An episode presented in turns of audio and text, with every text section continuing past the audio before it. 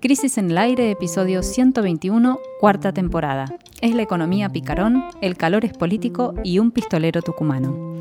Hoy, en el primer bloque de Crisis en el aire, desarrollamos las dos noticias económicas de la semana, el picante comunicado del FMI y los tremebundos índices de inflación. Y ahora, ¿quién podrá salvarnos?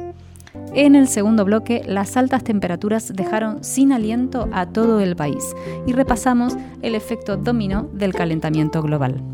Por último, esta semana el escenario electoral tucumano quedó conformado. Viajamos al Jardín de la República para ver las pistas a nivel nacional. Bienvenidos a Crisis en el Aire. Dos noticias económicas sacudieron la semana que termina. El lunes se conoció un comunicado del Fondo Monetario Internacional que cayó como un balde de agua fría en el gobierno y el miércoles el Instituto Nacional de Estadísticas y Censo, el INDEC, publicó el nuevo índice de inflación y digamos el termómetro de los precios se recalentó. 6.6% midió en febrero y 102% es el aumento anual. En este primer bloque de Crisis en el Aire vamos a analizar el peor momento de Sergio Massa desde que asumió en el Ministerio de Economía. Vamos a abrir unas comillas ahora. El personal técnico del FMI y las autoridades argentinas llegan a un acuerdo a nivel de personal técnico sobre la cuarta revisión en el marco del acuerdo del servicio ampliado del fondo. Cerramos las comillas. Así se titula el comunicado que publicó el Fondo Monetario el lunes. Pongamos en contexto. Por estos días se cumple un año del acuerdo que firmó el gobierno del Frente de Todos con el fondo y lo que acaban de negociar las autoridades argentinas con el personal técnico del FMI es la cuarta revisión. Porque, como que recordamos, cada tres meses hay que ver si estamos haciendo bien los deberes. Si la respuesta es sí, si estamos haciendo bien los deberes, entonces nos dan los dólares para que a su vez nosotros se los devolvamos y así pagar la deuda que contrajo el gobierno de Macri hace cinco años. En esta ocasión, Además, lo que se discutió es un cambio en las metas de los próximos meses. El tema es que Argentina está envuelta este año en una sequía inédita, ya avanzaremos en esto después, y esta sequía va a tener consecuencias durísimas, más, más allá de que ya las viene teniendo, sobre el sector agroexportador. Por poner solo un número, se calcula una pérdida de 20 mil dólares en las exportaciones del país. 20 mil millones, 20 mil millones de dólares. Perdón. Sí. Eh, por eso todo el mundo daba por descontado que el acuerdo original se había vuelto incumplible y por lo tanto que era natural que debiera replantearse. De hecho, en ese acuerdo original hay un artículo, el 11, que prevé esta circunstancia específicamente y dice, y abrimos de nuevo comillas, nuestro escenario base está sujeto a importantes incertidumbres, lo que implica que es posible que las políticas tengan que recalibrarse según corresponda. Y un poquito después se le, abrimos comillas de nuevo, los shocks relacionados con el clima podrían afectar nuestras exportaciones, con repercusiones negativas en la entrada de divisas, de divisas y los ingresos fiscales. Cerramos las comillas. Eso es exactamente lo que está pasando en este momento. Exactamente. Bueno, eh, como decías, Nati, era evidente que iba a haber una modificación de las pautas, digamos, acordadas. Originalmente esto fue hace dos años, cuando Martín Guzmán cerró ese acuerdo con el FMI, eh, que venía a su vez a reparchar el acuerdo que había hecho Macri, ¿no? Entonces, esto, esto que acabas de leer estaba previsto y como después vamos, bien decía, vamos a desarrollar mucho más, eh, la sequía cambió completamente las posibilidades de Argentina de cumplir esas metas. Por eso se hizo el replanteo. Ahora bien, el problema es que ese recalibramiento que se llama de las metas fue muy leve. El FMI aceptó efectivamente una rebaja en la cantidad de reservas que el Banco Central tiene que acumular a lo largo de este año, pero según los especialistas con quienes hablamos, que conocen bien el tema, esa reducción no es suficiente y casi seguro no se va a poder cumplir tampoco, ¿no? ¿Qué es lo que tiene que hacer el Banco Central, como que le exige el FMI, es acumular reservas en el Banco Central de dólares para poder pagarle al FMI, por, entre otras cosas.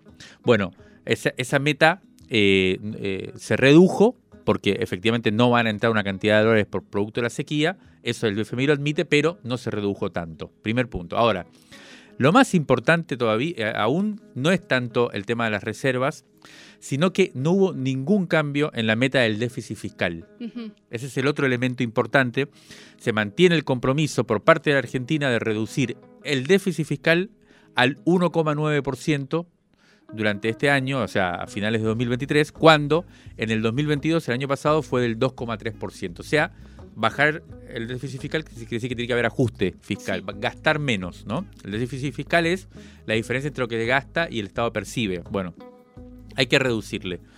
Bueno, el problema es que esto significa que sobre llovido, o sea, sobre claro. es decir, que encima que la economía va a caer por los efectos de la sequía, va a reducir eh, su tamaño, el ajuste que exige el FMI va a provocar una caída mayor. ¿no? Eh, recordemos incluso que, por ejemplo, si no se produce, si no se venden 20 mil millones porque se producen mucho menos toneladas, eso quiere decir que hay mucha menos riqueza, que hay mucha menos también percepción del Estado por parte de retenciones a las exportaciones, bueno, todo esto. Pero además, eh, el tono del comunicado del FMI llamó la atención por algunos pasajes que sonaron a reprimenda, por ejemplo este que ahora voy a leer textualmente, que dice así, se tomarán medidas tempranas y decididas para abordar de manera sostenible los costos fiscales de la aprobación imprevista de la moratoria de pensiones para asegurar los objetivos fiscales para este año y los próximos. ¿A qué se refiere esta especie de reprimenda? Bueno, a una ley aprobada por el Parlamento Nacional hace dos semanas en favor de las personas mayores. ¿no? Fue una moratoria que le permitió a una cantidad de personas mayores que no tenían los aportes eh, para jubilarse, bueno, que se jubilaran.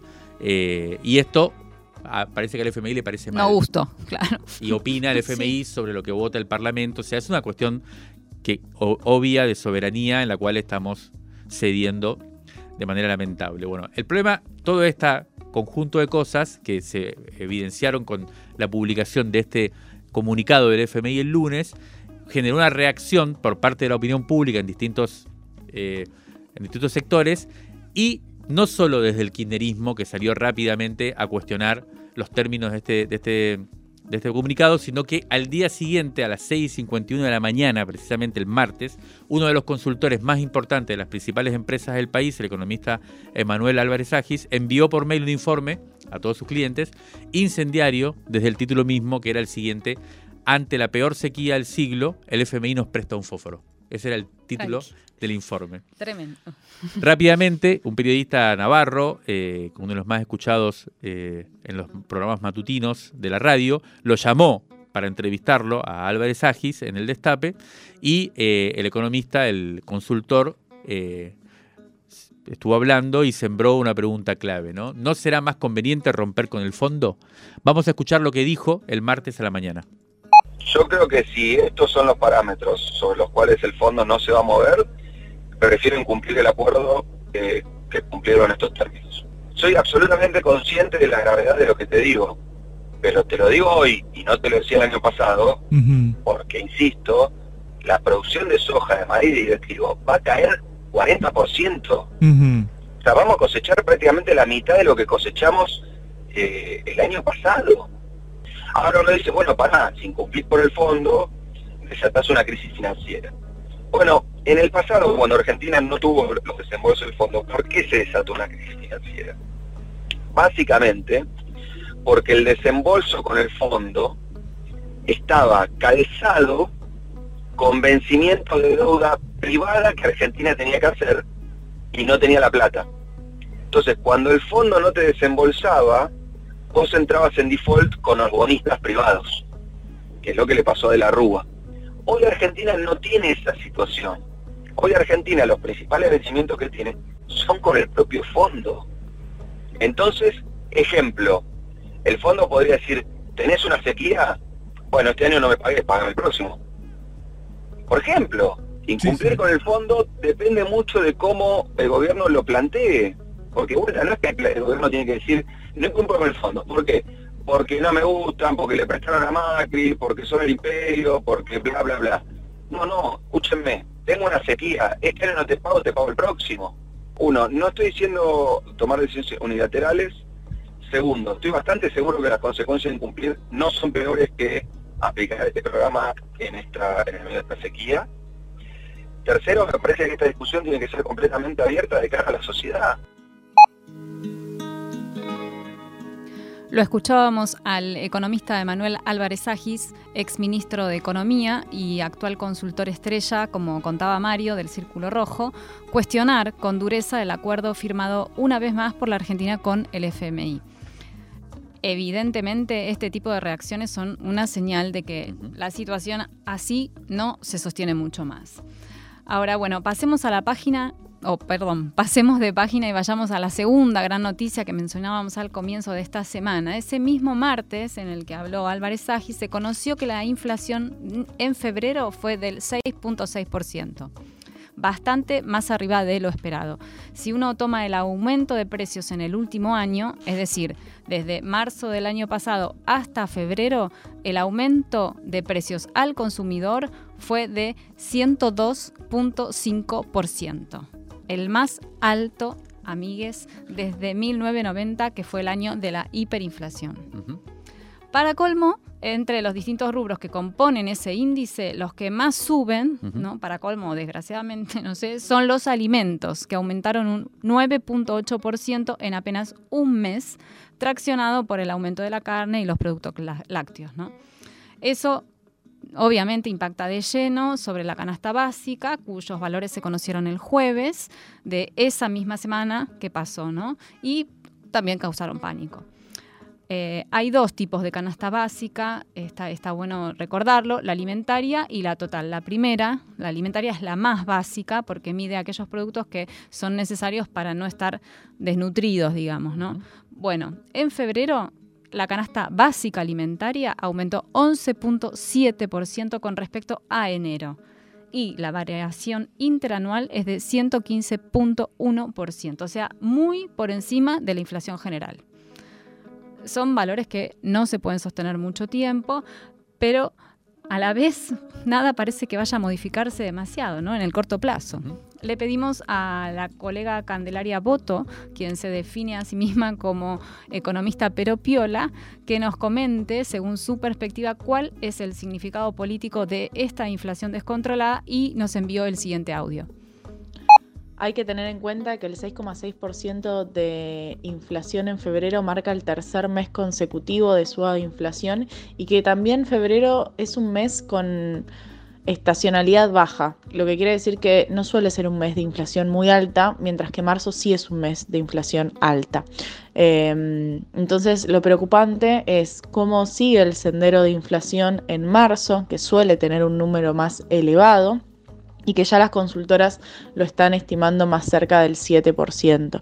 Em, esa pauta de que a partir de abril la inflación empezará con 3 se termina de morir y además lo que queda cada vez más claro es que no se va a llegar a la pauta del 60% de inflación anual como está en el presupuesto y como eh, termina siendo la pauta para las paritarias, para la renegociación salarial. Entonces eh, complica el escenario político de masa en particular y del gobierno en general, sobre todo para ver qué medidas se van a tomar para que no sigan perdiendo eh, el poder adquisitivo de los salarios, de las jubilaciones, de las prestaciones sociales. Pensemos que también salieron las canastas básicas, eh, alimentarias y totales eh, y vemos que una familia necesita más de 80 mil pesos para no caer en la indigencia, o sea, para tener el ingreso suficiente para comer y dos potenciar trabajo, que son más o menos 35 mil pesos cada uno, no llegan a cubrir ni siquiera la canasta básica alimentaria. Entonces es una situación muy compleja que tensiona el escenario eh, económico y social y la posible conflictividad social. Le escuchábamos ahí a Candelaria Boto, que nos alertaba sobre la potencial y natural ¿no? conflictividad social que encierra esta realidad tan regresiva. Repasemos, ella lo dijo en el audio, pero vamos a poner un poquito de atención en, estos números que ella dijo para entender de qué estamos hablando, para, para tomar dimensión. Una familia de cuatro integrantes necesita 177 mil pesos para no caer entonces por debajo de la línea de la pobreza y la misma familia precisa 80.483 pesos para no ser indigentes.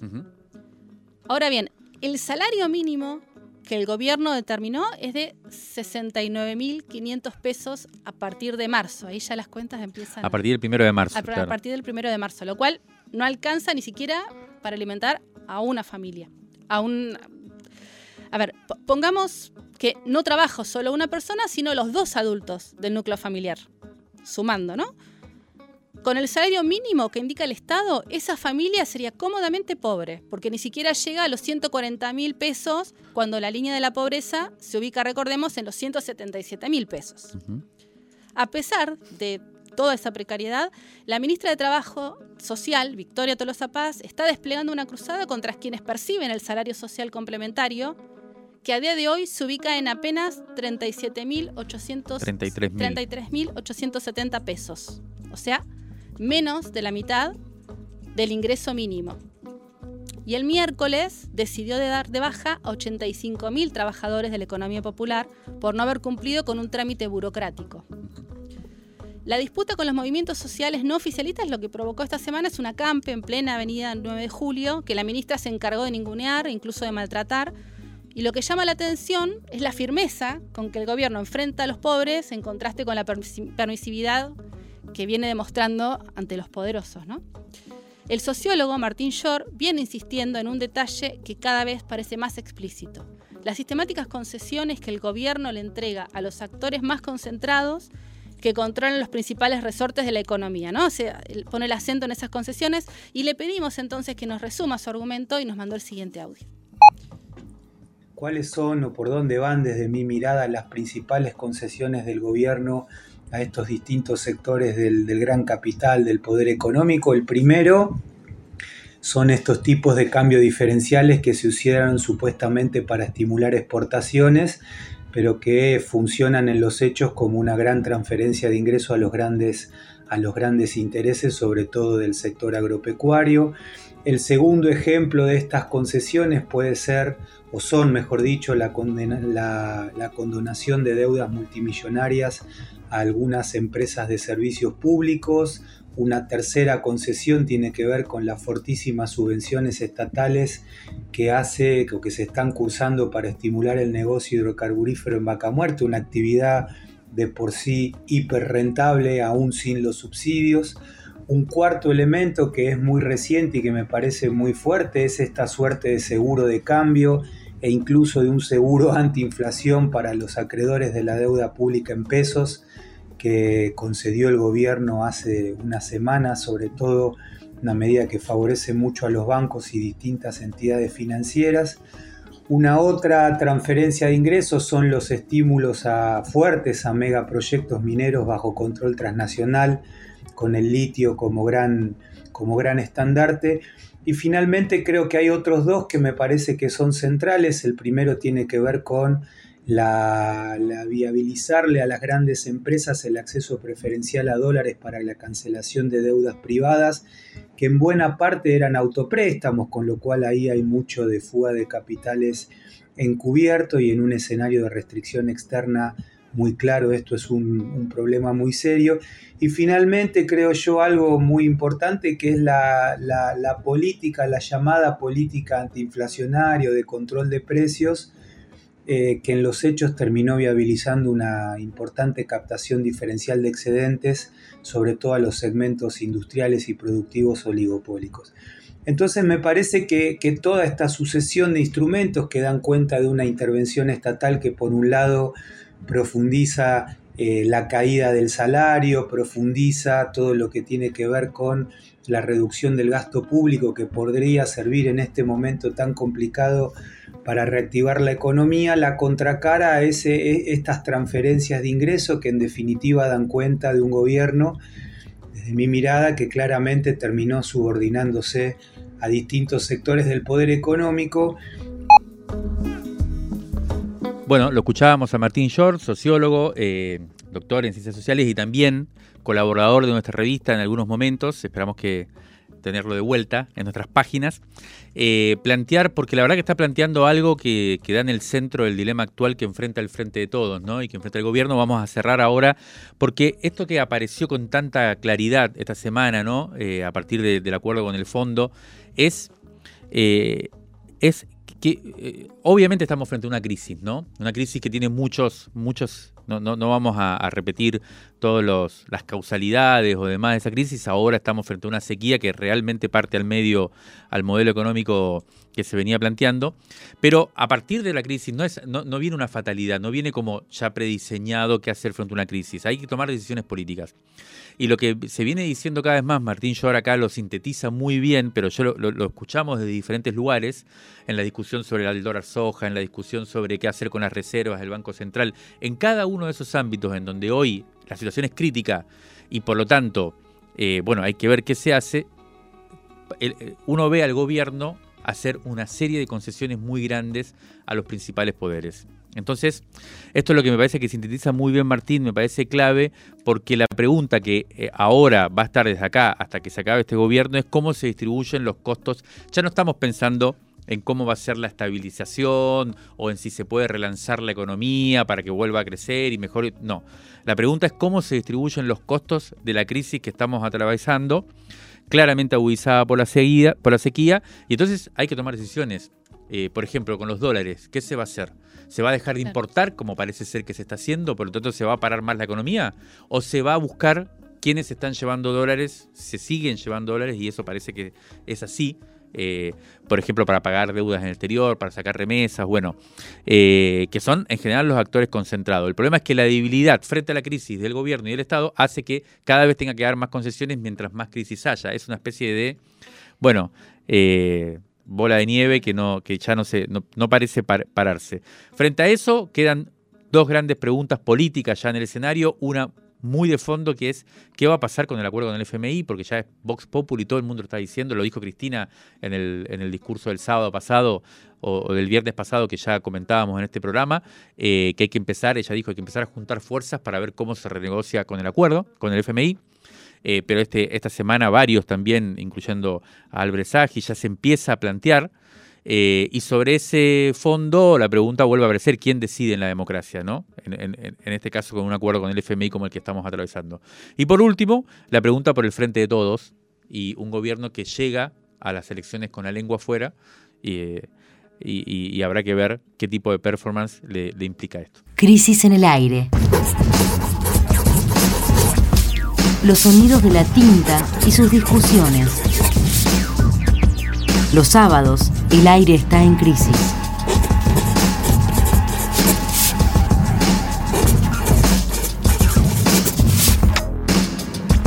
Crisis en el aire.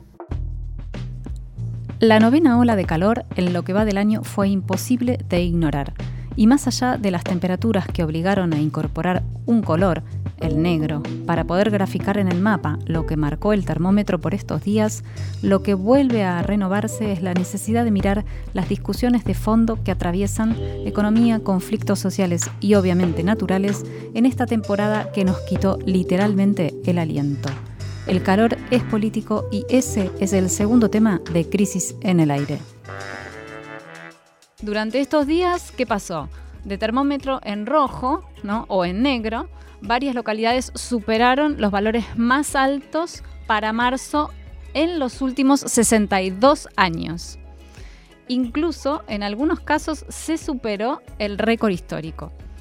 Más aún, fue tal la situación que en algunos lugares el récord de un día superaba al del día anterior. Sin tregua. Sin tregua, sí sin lugar para los débiles. Todo esto es lo que apunta el informe del Servicio Meteorológico Nacional publicado por, por estos días también, que describe lo que está pasando como, y, abro comillas, como una situación de calor inusual. Prestemos atención a esa palabra inusual, ¿no? Porque detrás de ella, de esa alteración en el supuesto ritmo cíclico del clima, hay mucha tela para cortar, ¿no, Mario?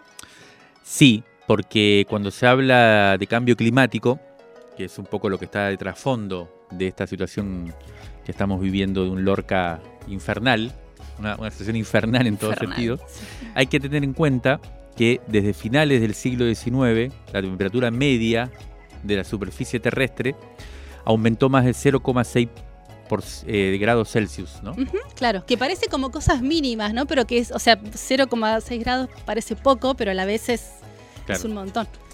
Bueno, y esas subas de todo, claro, es la temperatura global ¿no? del, del, planeta, esa suba está directamente vinculada al modo de producción y, al tipo de utilización de la naturaleza como recurso que implica ese modo de producción eh, que desde por lo menos el siglo XIX hasta acá viene creciendo e imponiéndose cada vez más. ¿no?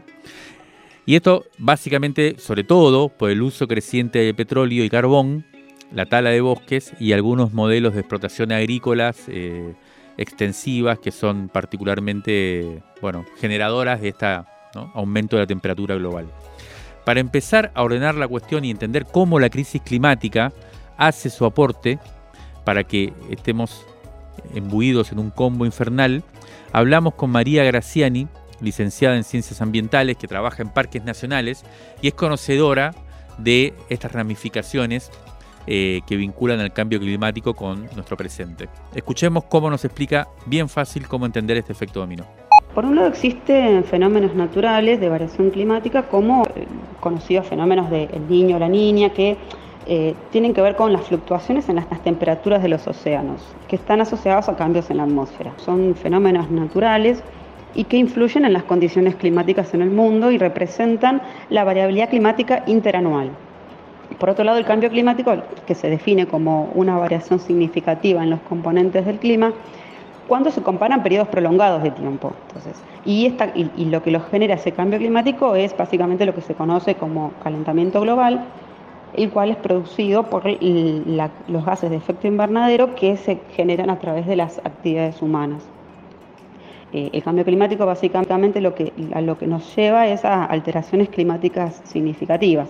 Eh, vemos un aumento de la temperatura media del, mundo, hay modificaciones en los patrones de las precipitaciones, eh, bueno, incremento del nivel del mar, entre, entre otros varias cuestiones, y una mayor cantidad de eventos extremos, no, no, solo la, cantidad, es decir, la frecuencia por la que se producen esos eventos extremos, sino también en su intensidad.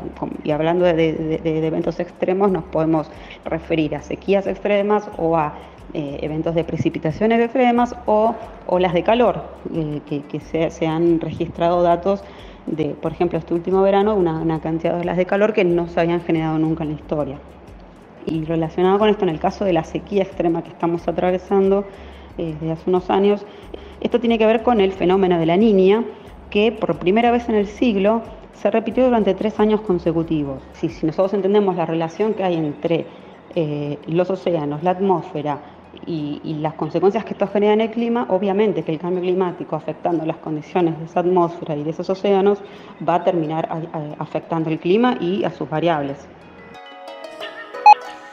Bueno, le escuchamos ahí a María Graciani hacer como un, poco, ¿no? desarmar este esquema y entender esto, ¿no? Que estos ciclos naturales de todos modos se ven alterados y que, porque muchas veces si no se dice, bueno, sí, pero es parte de los ciclos de la naturaleza y no, el tema es que la crisis climática, el cambio climático, lo que hace es justamente afectar entonces la intensidad y además volverse más, más impredecible, ¿no? En ese sentido es difícil a veces prever cómo van a golpear. Faltan tres días para que comience el otoño, aunque no parezca, no haya muchas señales. Eh, seguimos con calor y en estos días, con estos números ¿no? que pasaba sol, eh, flor de la temperatura. Sol es lo que no nos falta. Sol es lo que no nos falta, no, ya, basta ya de sol. Eh, el consumo de electricidad obviamente también tuvo su temporada de picos y de récords, justamente para, para tratar de combatir esto. El pico de demanda en, la ciudad de Buenos Aires y alrededores, en el AMBA, dejó a 70.000 usuarios sin luz, esa fue la máxima cantidad de gente que estuvo sin luz, y lo que quedó expuesta fue justamente la precariedad en varios sentidos de este nuevo escenario al que nos vamos enfrentando. No, no solo aparece en, los acuerdos del fondo, sino también en lo cotidiano, como hay una situación que es nueva y que, bueno, las grandes ciudades se pone manifiesto, se, se puso de manifiesto en Buenos Aires. Ayer todavía, según el mapa de los cortes de luz del Ente Nacional Regulador de la electricidad, el ENRE, había 26.550 usuarios sin servicio eléctrico en la ciudad de Buenos Aires y alrededores. Hay muchos que están hace días sin luz, hubo muchos cortes en la ciudad. Eh, quien no conoce a alguien, o, quien está sin luz o conoce a alguien ¿no? que está sin luz. Y eso trae además una serie de encadenamientos, ¿no? Además de, de, lo difícil que es atravesar estos días, bueno, desde los supermercados que no pueden vender frescos hasta jardines cerrados y las consecuencias que trae en la dinámica familiar, que eso también esté cerrado. Esta semana circuló un video en el que se veía cómo evacuaban el jardín de la escuela 16 del distrito 2 porque había explotado la cámara de luz entonces, lo que va quedando también, a su vez, es expuesto a los cables pelados la infraestructura en educación también, ¿no? Falta de aires acondicionados, de ventiladores, de agua fresca. Un escenario nuevo que, bueno, acá se va como, como poniendo a la intemperie, si se quiere. Y por otro lado, en el ojo del huracán quedaron obviamente las empresas distribuidoras de electricidad que se excusaron en las altas temperaturas, pero no dieron respuesta, ¿no? Las utilizaron como una excusa. El gobierno nacional decidió denunciar penalmente a los directivos de la empresa Edesur, cuya controladora, la italiana Enel, puso en venta. Edesur, recordemos, opera desde 1992, cuando el servicio eléctrico de Buenos Aires fue privatizado estuvo por años controlada por Endesa hasta que en 2009 Enel tomó el control. Gabriela Cerruti, por su parte, el jueves anunció que una vez que esté el informe completo, que el ENRE se comprometió a hacer dentro de los próximos 90 días, el Estado evaluará la quita de concesión a Edesur. Esto abre entonces la discusión pendiente sobre la administración de los sistemas energéticos nacionales, algo para tomar en cuenta, la baja de tensión que ahora se dio en Buenos Aires era frecuente en el NEA, Chaco, Formosa, donde hace una década son comunes este tipo de cortes, ¿no? Las condiciones extremas de esta envergadura en Buenos Aires muestran que ahora la situación se extendió. Sí, y hablabas del NEA y del noreste argentino y de cómo los cortes eran frecuentes allá. Pero yendo al gran norte argentino tenemos también a Corrientes sufriendo incendios furiosos porque las lluvias no llegaron eh, y porque la niña hace ya tres años que pega seguido. Antes era un año, ¿no? Decías de la niña y un año del, niño. Ahora hay tres años seguidos en los cuales prima la, la, niña, digamos, y por tanto la sequía. Eso hace que, además del calor y de los cortes de luz, haya proliferación de incendios en, diferentes regiones del país. Y tenemos también a Santa Fe, eh, acá en el norte de Buenos Aires, digamos, en, la zona fronteriza entre Buenos Aires y Santa Fe. El sur de Córdoba también, que la agarró la helada, ¿no? Claro. Eh, bueno, eh, en general un mapa bastante complejo en casi todo el país. Eh, para quienes gustan pensar en términos materiales, la superficie total afectada sumó un millón de hectáreas y hay 19 millones de hectáreas en categoría severa. Eh, bueno, la cosecha de soja, como ya decíamos en el primer bloque, va a ser la peor en 20 años. Se calcula una caída del 40%, tanto en soja como en trigo y como en maíz, ¿no? En los tres, en los tres casos. Eh, de hecho, se empezó a hablar o apareció la posibilidad de importar. y un trabajo elaborado por los economistas Agustina Canciancio y Adrián Gutiérrez Cabello de la Universidad Nacional de San Martín proyectó que las pérdidas por sequía en soja, maíz y trigo representan más del 2% del Producto Bruto Interno. Eh, incluso se habla del 3%, entre el 2 y el 3% del PBI va a estar afectado por, esta, por este fenómeno, digamos.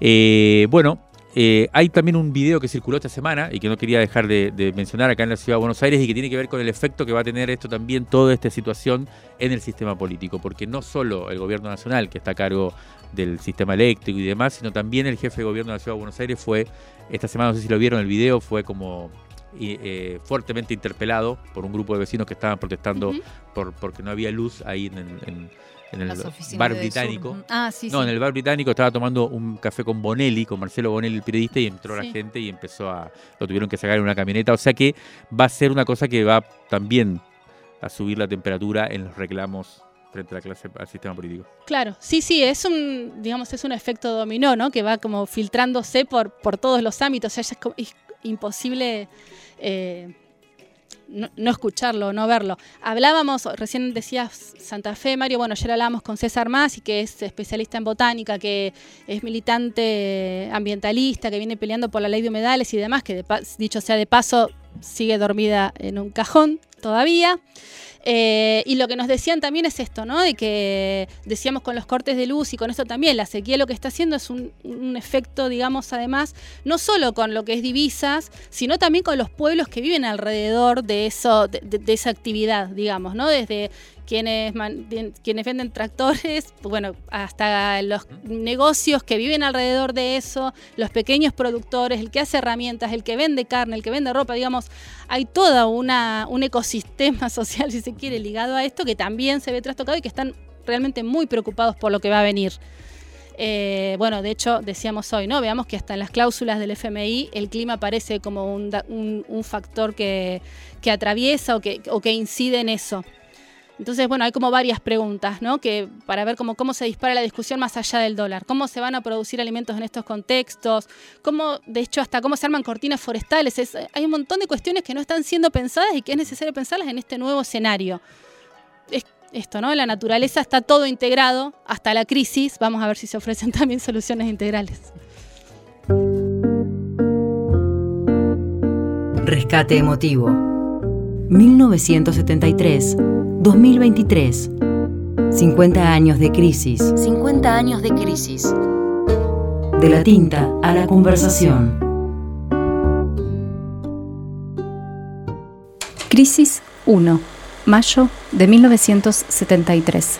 En el número iniciático de la revista, Jorge Romero Bres aporta una reflexión sobre la crisis de lo artístico que con el paso de los años se transformaría en su conferencia de batalla contra las modalidades antiguas del arte. Todo el mundo sabe con mayor o menor certeza que los museos se multiplicaron y acrecentaron a partir del siglo XIX, llegando a ser tantos en nuestros días como para pensar en una enfermiza obsesión. Pero no todo el mundo sabe las causas de tal impulso para institucionalizar el recuerdo, que para eso sirven los museos. Primera, el deseo instintivo de coleccionar, acaso una forma disimulada de la avaricia. Segunda causa, esencial, el descubrimiento que hace el hombre de su finitud. Cualesquiera sean las piezas que se conservan en los museos, ¿qué experimenta el visitante? Por frívolo que sea y descartando los inevitables juicios del gusto, ¿no se despiertan fuerzas dormidas en relación a las cosas que ve? ¿Puede no sentir un estremecimiento ancestral frente a los animales antediluvianos en un museo paleontológico? ¿Puede no admirar el ingenio de sus antepasados y apropiárselo frente a los objetos para vivir en un museo antropológico o no evocar como propia una época anterior a la suya? O sea, todas formas que lo ayudan al hombre a consolidar su historicidad. El Museo de Arte Visual difiere en que solo presenta cosas creadas por la imaginación y que apunta a la imaginación en una especie de gratuidad existencial.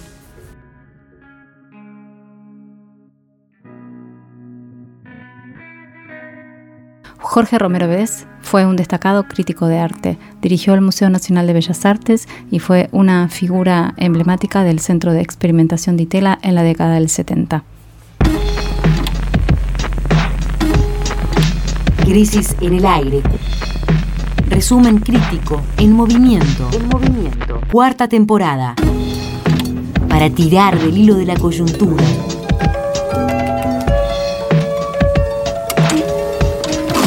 Todos los sábados, el aire está en crisis.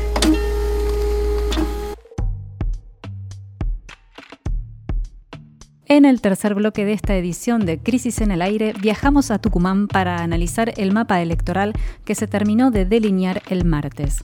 El escenario de las provincias anticipa y al mismo tiempo prefigura lo que puede suceder a nivel nacional. Por eso es tan interesante seguir de cerca lo que sucede en cada una de ellas. En el Jardín de la República hay tres fuerzas en disputa. Un peronismo anquilosado, pero que se presume ganador, contra una versión de Juntos por el Cambio que a último momento consiguió evitar la ruptura y una ultraderecha rancia que desafía los límites de lo posible. Veamos el panorama más de cerca. La novedad que sorprendió a muchos y muchas esta semana fue el cierre que lograron hacer las tres vertientes de la oposición, de la principal oposición de Juntos por el Cambio, cuando la división parecía inevitable. De hecho, yo estuve por allá esta semana en, viendo amigos y haciendo entrevistas, Eh, y cuando iba para allá me decía eh, la gente de acá, eh, de alguna manera cercana a Junto por el Cambio, de que, bueno, viera cómo estaba la cosa porque estaba todo roto. Y eso me decían el lunes. Yo llegué el martes y justo con el anuncio de que se había logrado un acuerdo a último momento entre las fuerzas, las principales fuerzas que ahora, ahora vamos a analizar. Por eso, porque la particularidad de Tucumán es que el PRO es muy débil. Tiene muy poca fuerza y no es el principal articulador de la, de la, de la coalición opositora, digamos, ¿no? Las principales figuras de Juntos por el Cambio en Tucumán pertenecen, por un lado, al radicalismo y por, otra fuer- por otro lado a una fuerza que se llama Partido por la Justicia Social, que se escindió del peronismo, en algún momento formaba parte del peronismo y rompió, eh, y pasa a ser parte de Juntos por el Cambio. El candidato de la UCR se llama Roberto Sánchez, que fue intendente de la segunda ciudad de la provincia, que se llama Concepción, está ubicada en el sur eh, de Tucumán, y actualmente Roberto Sánchez es diputado nacional.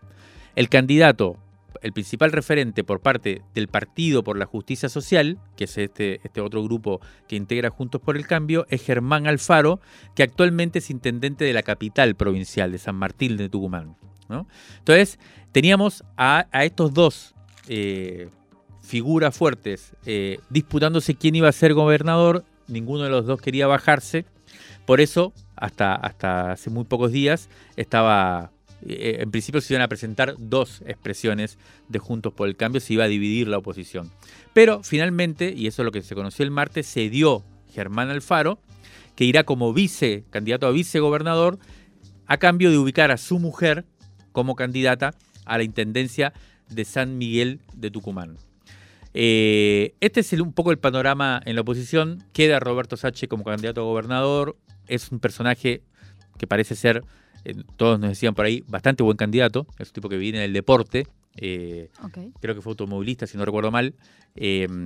y es un personaje joven y con buena gestión, con lo cual aparece como alguien. Lo que todo el mundo dice por allá es que tarde empezaron eh, la campaña, les quedan dos meses. Y por el lado del oficialismo, bueno, eh, así aparece ahí, hace ya un, par de meses, un acuerdo bastante consistente entre todo el peronismo. Ahí también se auguraba una pelea muy fuerte que ya venía desde hace por lo menos desde el 2021 eh, entre el actual gobernador y hasta hace poco ministro jefe de gabinete, digamos, del gobierno nacional, Juan Mansur, que se volvió hace poco a Tucumán, precisamente para encarar este proceso electoral, y el actual vicegobernador, Osvaldo Jaldo, que también fue intendente de una ciudad del interior tucumano.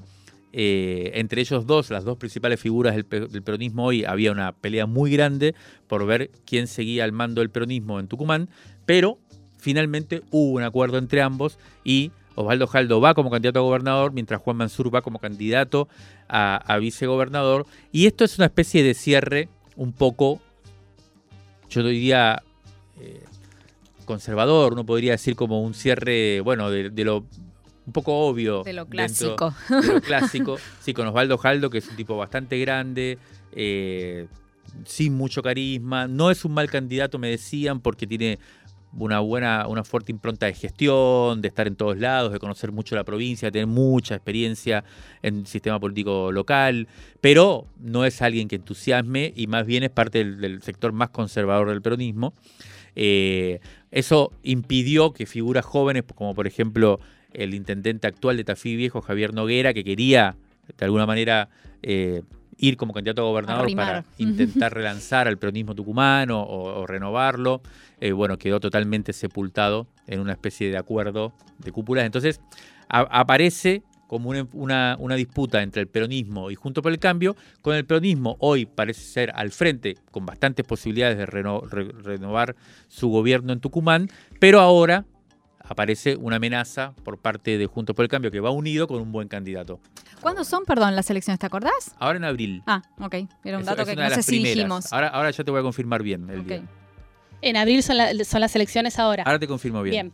Eh, el mismo martes que el macrismo anunciaba el, el acuerdo, su flamante eh, acuerdo, o sea, el tercero en discordia en este, en este asunto, Ricardo Bussi lanzó su candidatura a gobernador apoyado por Javier Milei, con un spot que removió el avispero. Si lo habrán visto entenderán por qué, si no busquen si quieren.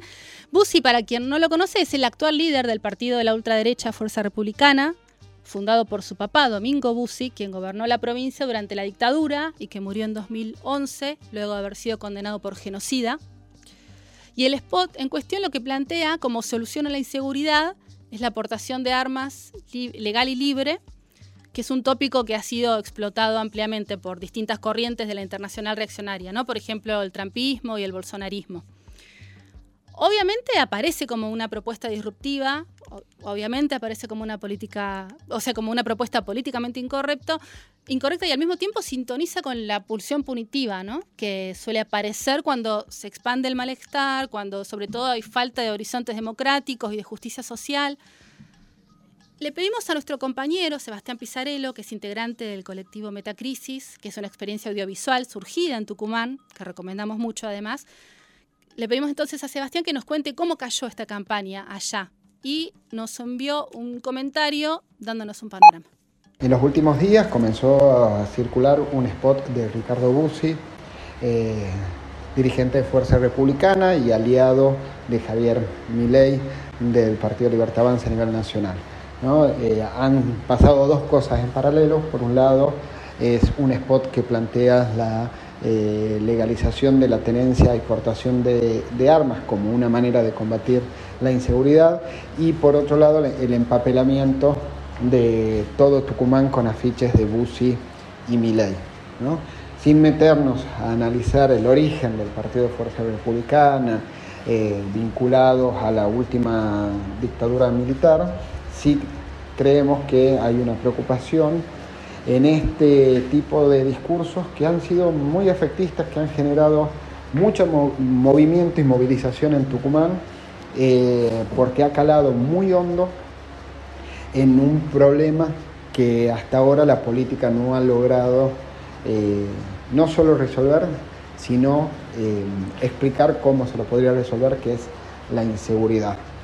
Eh, en ese sentido, vemos también con, una fuerte preocupación que este discurso cala en el descreimiento hacia los sectores políticos, hacia la política como herramienta de transformación social y que apela más a, eh, al sálvese quien pueda. Esto también además se da en el marco de una elección donde el oficialismo viene de haber atravesado una interna feroz en el 2021 entre el actual candidato a gobernador Osvaldo Jaldo y el actual candidato a vicegobernador Juan Mansur.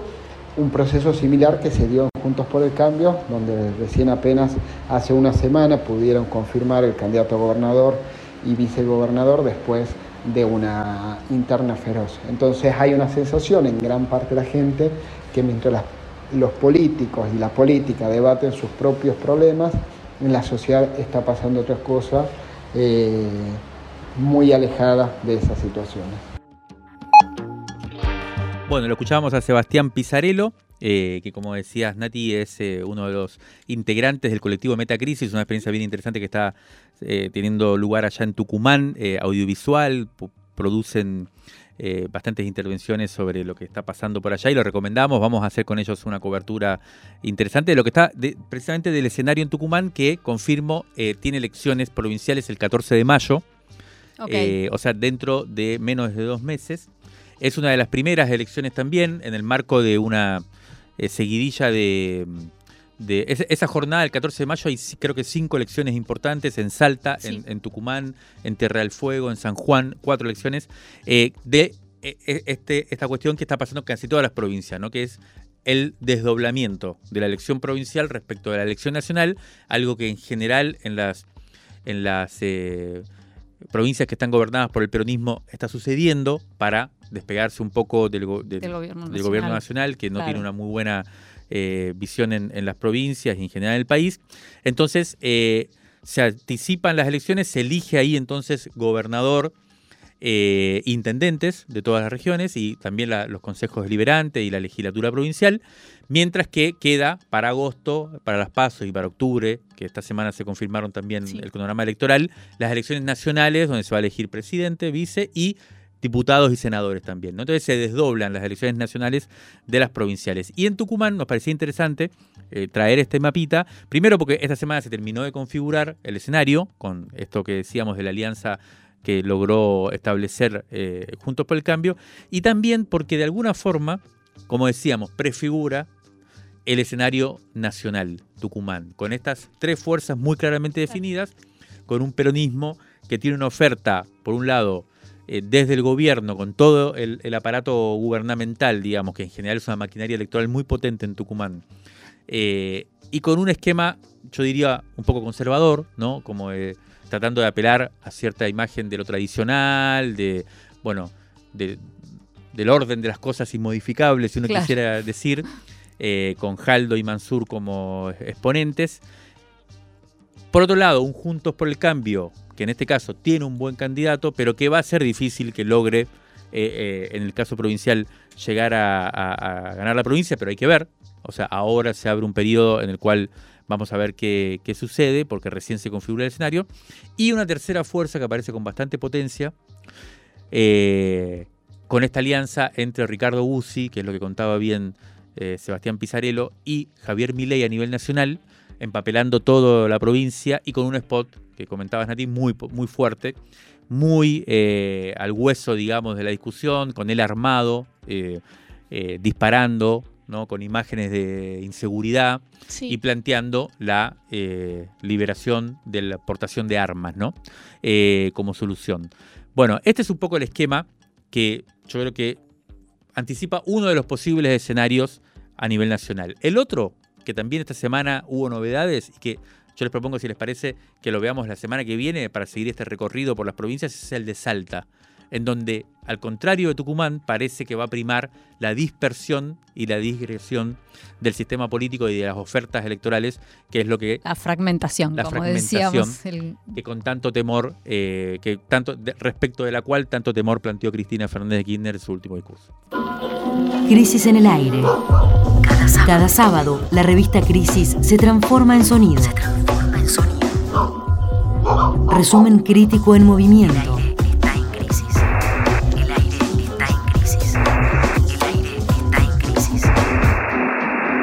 Crisis en el aire. Si te gustó este podcast, podés apoyarnos compartiéndolo, recomendándolo y también entrando a revistacrisis.com.ar para sumarte a nuestra comunidad de suscriptores. Chao, hasta la semana que viene.